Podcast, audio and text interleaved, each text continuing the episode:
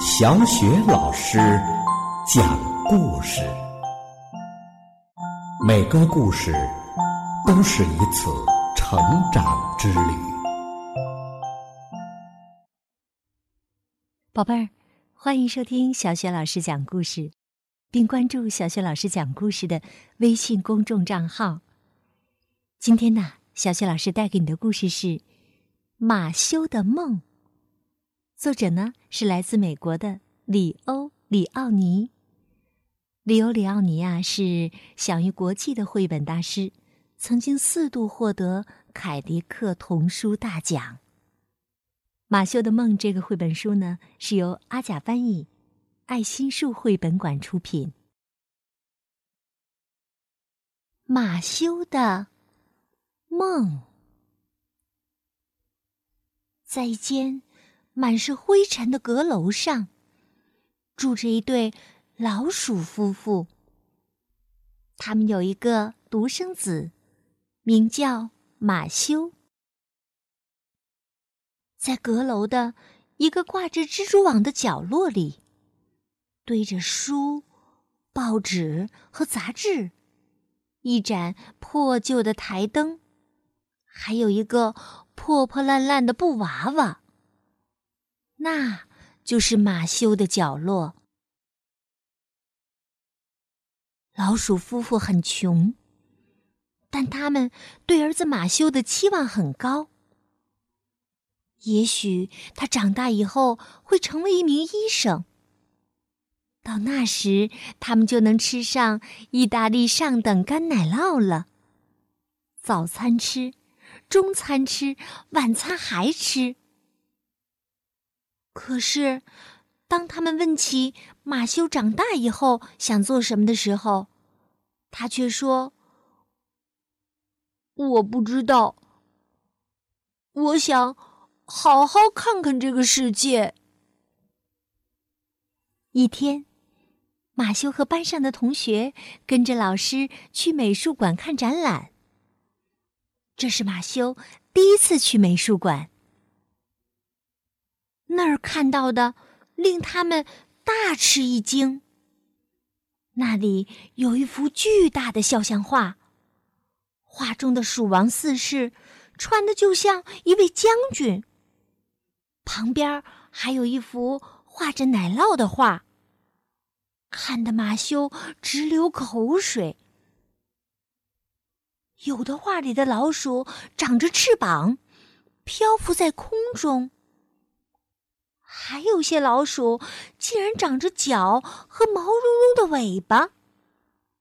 有高山，有湍急的溪流，还有树枝树杈在风中被吹弯了腰。马修想，世界都在这里了。马修漫步于一间间展厅，盯着那些画看。有些画一开始他还看不懂，有幅画看上去就像点心上掉下来的酥皮儿。可是当他看得再仔细些时，一只老鼠现出了模样。转过一个拐角后，马修发现自己与另外一只小老鼠面对面的站着。这只小老鼠对着他微笑，他说：“我叫尼克莱塔，这些画太奇妙了，是吗？”那天晚上，马修做了一个奇怪的梦。他梦见自己和尼克莱塔手拉着手，走在一幅宽广无边。奇幻无比的图画里，他们一路走着，各种顽皮的色块在他们的脚下变换着。一群太阳和月亮围绕着他们，轻柔的舞动着，和着那从远方飘来的乐曲声。马修从来没有这么快乐过。他拥抱了尼克莱塔，他轻声地说：“让我们永远留在这里吧。”突然，马修惊醒过来。这里只有他自己。尼克莱塔和美梦一起消失了。他的阁楼一角看上去又灰暗又阴沉，这让他觉得自己的生活也同样灰暗，没有希望。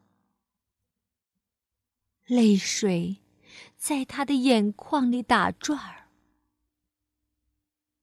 可就在这时，马修眼前的一切开始变样了，就像被施了魔法。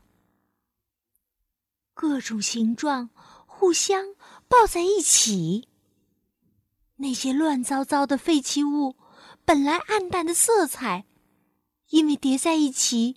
也变明亮了，连皱巴巴的报纸现在看上去也柔软平滑起来。而且，马修觉得他听到了从远处传来的一段熟悉的乐曲声。他跑到他父母的角落，“我知道了。”他说，“现在我知道了。”我要做一个画家。马修成为了一个画家，他勤奋工作，在巨大的画布上画满了欢快的形状和色彩。后来，他和尼克莱塔结婚了。没过多久，他变得很有名。世界各地的老鼠纷纷前来观赏并购买他的画作。他最大的一幅画，现在正挂在美术馆里展览。当有人问起这幅画的名字时，马修笑了。他的名字嘛，他想了想。就好像以前从来没有想过这件事一样。然后他说：“我的梦，宝贝儿，刚刚啊，小雪老师带给你的故事名字叫《马修的梦》。这是一个关于梦想的故事。马修虽然出生在贫困的家庭，但是呢。”他寻找到了属于自己的美丽的梦想，并且为了实现自己的梦想，他勤奋的工作，付出了无数的心血和汗水。终于，他美好的梦想实现了。宝贝儿，你是否也有着自己美丽的梦想呢？你的梦想是什么呢？可以告诉小雪老师吗？让小雪老师一起分享你的快乐。小雪老师的微信公众号是“小雪老师讲故事”。明天呢，小雪老师同样会为你带来精彩的故事，不见不散哦。好啦，接下来呀，又到了我们读古诗的时间了。今天我们朗读的古诗是《闻归儿咏诗》。《闻归儿咏诗》，唐·白居易。连渠已解咏诗章，遥兮之仪学二郎。莫学二郎吟太苦，才年四十鬓如霜。连渠已解咏诗章，遥兮之宜学二郎。莫学二郎吟太苦，才年四十，鬓如霜。连渠已解，咏诗章。遥兮之宜，学二郎。莫学二郎，吟太苦。才年四十，鬓如霜。连渠已解，咏诗章。遥兮之宜，学二郎。莫学二郎，吟太苦。才年四十，鬓如霜。